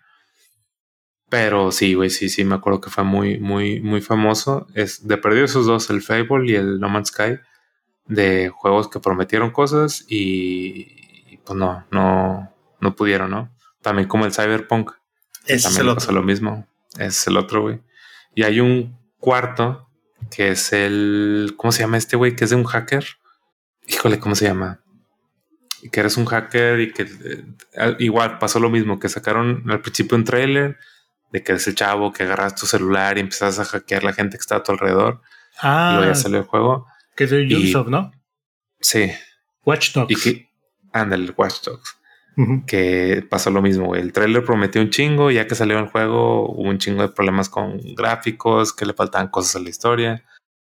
Pero pues bueno, son esos juegos que, que les pasó eso. No, no sobrevivieron a su, a su misma fama. Exacto. Por lo general, los de Ubisoft siempre tienen unos trailers bien y cinemáticos y resultan que nada que ver. Eh, pasó con los Assassin's Creed, pasó con los Watch Dogs, con The Division, que luego fueron arreglándolos poco a poco, pero pues digo, ya la primera impresión ya la arruinaron completamente y pues te venden algo que todavía no está completamente listo.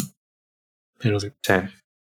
Bueno, yo ya para cerrar, nada más quiero mencionar los juegos de Postal, el 1 y 2. Estos juegos se consideran bueno, según lo que leí, güey, los consideran de las franquicias más salvajes y ofensivas de la historia.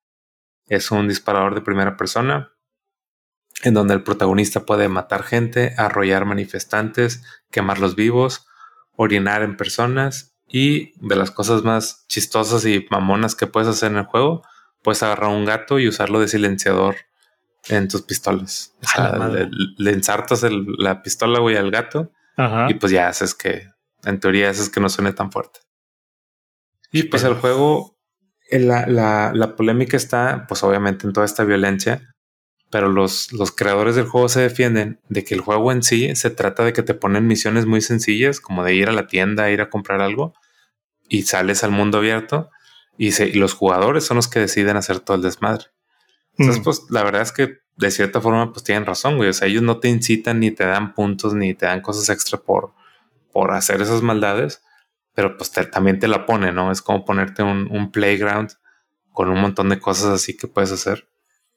Y este, y pues igual fue un juego muy baneado en muchos lugares. No, también no es tan fácil de conseguirlo. Son de esos juegos que se hacen populares en YouTube, estar viendo los, los, a la gente jugar. Pero pues sí, güey, son, son muchas cosas así chistosas, entre comillas, y violentas que puedes hacer. De hecho, no sé si les tocó verlos. No, no los había visto, pero te estaba viendo un video de cómo son los juegos de Postal. No manches, están bien chidos. Eh, los primeros se me figuran un poco como el. Este de zombies que jugamos, el. Ay, se me fue el nombre. El, ¿Cuál? ¿Left Dead? No, no, no, el, que es isométrico. ¿Te acuerdas que estábamos jugando con este? Ah, ya. Eh, Arturo sabe. ¿Cuál? El, el de los zombies. Ah, sí, el Project Void. Ajá, ese es los primeros juegos del póster se me figuran mucho eso. Y estaba viendo los más nuevos y también me figuran un poco a los de Duke Nukem o los de Doom de esa época. Por eso digo, a mí me gustan porque se me hace, me gusta ese estilo de, videojuego. Ahora sí estoy viendo que sí están bastante como violentos a innecesarios, pero eh, pues está chido. Güey, pues desde que la nada te hay un botón para empezar a orinar a la gente, güey, y dices, como que te sabes de qué, de qué va el juego, ¿no? Pues sí, definitivamente. Y bueno, ¿cuál, ¿cuál es la última que traías tú, Arturo? Y ahorita me quedé pensando, ¿qué tanto la gente era polémica para que el juego sea más reconocido, güey. O sea, cosas específicas que le meten para hacer polémica. Quién sabe, güey. Yo creo que sí, o sea, que, que, están pensadas no con el objetivo de que sume algo al juego, sino simplemente para generar polémica. Yo el último tema que les traigo, que va alrededor de la industria de los videojuegos, es de la industria de que se dio en el 2020 en la comunidad del Smash porque hubo tocadores de menores. A la verga. ¿Qué se sabe de esto? Para empezar, la comunidad de Smash Bros., a diferencia de otras comunidades de, de pro gamers, tiende a ser de menores, porque el Smash lo tienden a jugar mucha gente desde los 12, 13 años, güey, y terminan convirtiéndose pro players de los 15 años, ganan torneos y demás. Entonces, pues quieras o no, son todos menores, hay mucho menor de edad. Y también hay muchos jugadores que ya tienen sus años, o sea, de 25, 30 años o demás. Lo que se le flote en el año 2020, de repente empiezan a salir ciertas acusaciones a jugadores diciendo, oye, es que este jugador hizo, este, me ofendió cuando yo era menor de edad. Trató de hacer eh, insinuaciones cuando yo era menor de edad. Y de las acusaciones más grandes que hubo era sobre Gonzalo Barrios o Cero, que en ese momento era el jugador top de Smash Bros. Estaba retirado, él llegó con un récord de ganar como 35 finales en torneos mayores sin que perdiera ninguna. Era, digamos, el jugador, el MK Leo de ahorita hoy en día, él era Gonzalo Barrios. Leo le tocó enfrentar a, Gonzalo Barrios a, o a Cero en su momento. Y pues bueno, era, estás hablando de que Leo en ese entonces estaba muy chiquito. La persona que lo acusó era Jisoo, un ex roomie de él, cuando vivieron en la casa de Sky Williams. Que básicamente Sky Williams es un personaje que era dueño de una gaming house, donde él dejaba a streamers y a pro players vivir juntos. Eh, eran creadores de contenido y todo. Entonces, pues digamos que básicamente era la manera de estar en Estados Unidos para que estuviera cerca de los torneos, la gente que no tuviera sponsors o que tuvieras las herramientas para poder crear contenido. ¿En qué termina el tema? Básicamente, Jisoo le dice que cuando ella era menor de edad, enseña cierta screenshot donde Cero le dice como que le está dando indicaciones como que se, que se masturbe usando un hielo y demás, y pues ella era menor de edad. Empiezan primero como todos los temas, güey, a decir, no, es puro pedo, no le crean. Luego sacan, ah, claro que sí, aquí está la evidencia. Luego otro saca otra evidencia y terminan diciendo como que no, bueno, sí, me disculpo con la comunidad, perdón, sí lo hice y ya. Y se retiran. El tal cero, pues terminó baneado de Twitch, baneado de todos lados, baneado de torneos, este, cancelado prácticamente. Y después de un tiempo, pues supo que él cuenta sus versiones de que fue porque él siempre fue bulleado en la escuela, que era un inadaptado social, que él no sabía qué cosas estaban de repente bien y qué mal. Eh, trata de explicar un poquito en sus palabras de que nunca tuvo mm, una mala intención. Eso obviamente ya deja esa polémica porque habrá quienes opinan que ese tipo de personas no deberían estar en la comunidad y hay quienes opinan que no lo hizo con malicia. Entonces es ahí donde se genera la polémica. Cuento corto es que después de un tiempo, como dos años, este Cero lanza un video donde dice, ya arreglamos el tema legal, Jisoo ya quitó todos los cargos, este, y ya no vamos a dar más detalles. Entonces, ¿qué se supone que pasó? Pues que llegaron a un acuerdo, así de fácil. Dame dinero, güey. Cero era un alguien bastante famoso, creador de contenido, un canal de YouTube con muchas views, entonces, pues prácticamente parece ser que va a querer volver al medio, pero pues con su cuenta de Twitch baneada, pues era muy complicado.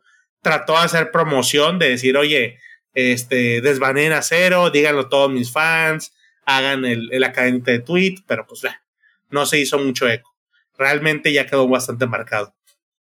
Y otro de los temas, entre muchos que hubo en esa comunidad, fue uno de Nairobi Quesada o Nairo, que era otro de los jugadores más grandes que había. El cuento corto es que un jugador llamado Captain Zack lo acusa de que tuvieron relaciones sexuales en el 2017, cuando Captain Zack era menor de edad. Las acusaciones dicen que Nairo trata de callarlo dándole sobornos, o sea, le paga para que se mantenga en silencio. Este, Captain Jack de repente dice eso, ¿saben qué? Pasó esta situación, este, Nairo me estuvo tratando de sobornar, ya no puedo soportar esto y pues bueno, revela todo ese pedo.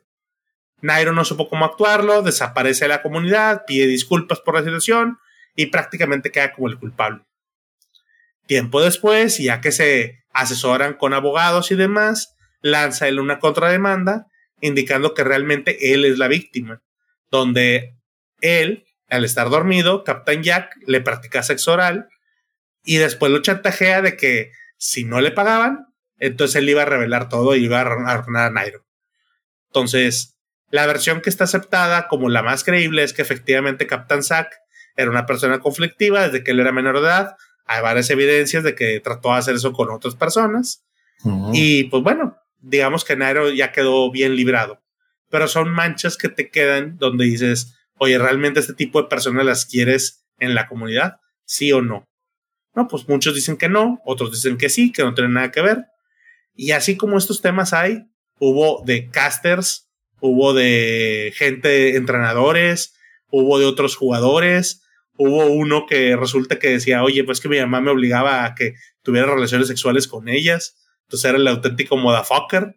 este, y pues salieron muchas cosas, güey.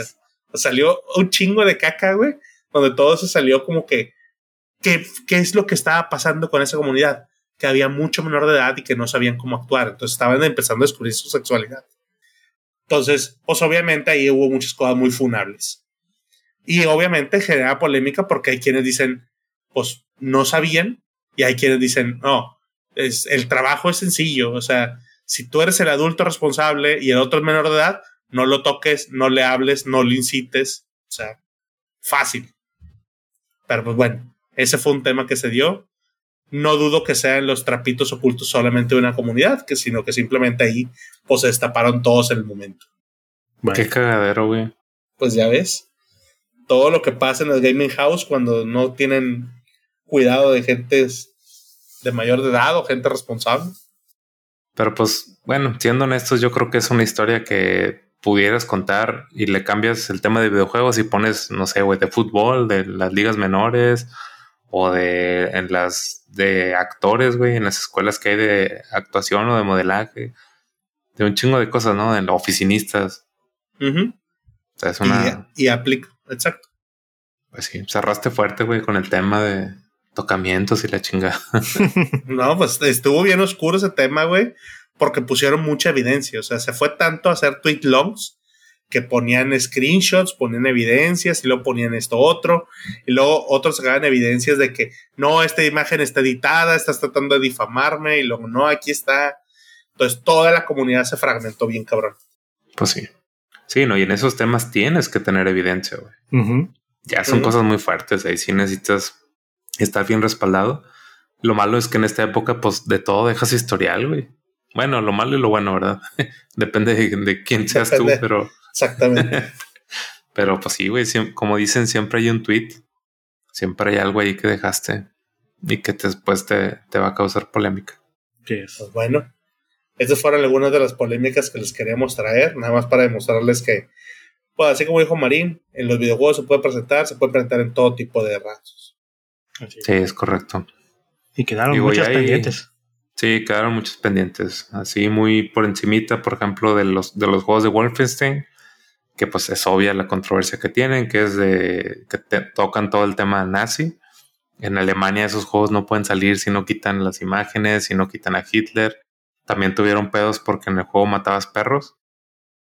Y Nintendo fue y les dijo, no, güey, tienes que quitar los perros y poner ratas. Este, el juego de Night Trap, que también lo mencioné en algún capítulo anterior, que es un juego de PC donde está, es una como una mansión, están eh, unas chavas, las atacan unos vampiros y tú tienes que manejar ahí las cámaras y todo el pedo.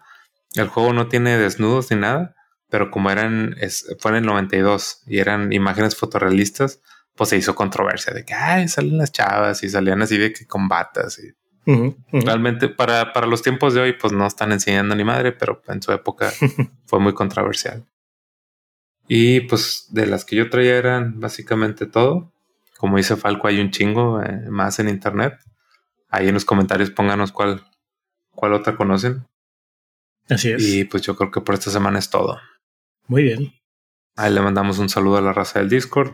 Saludos. Ahí también coméntenos otras controversias que no, no traigamos por aquí. Que seguramente, seguramente van a decir mucho, así como el tema de las caricaturas. Hijos.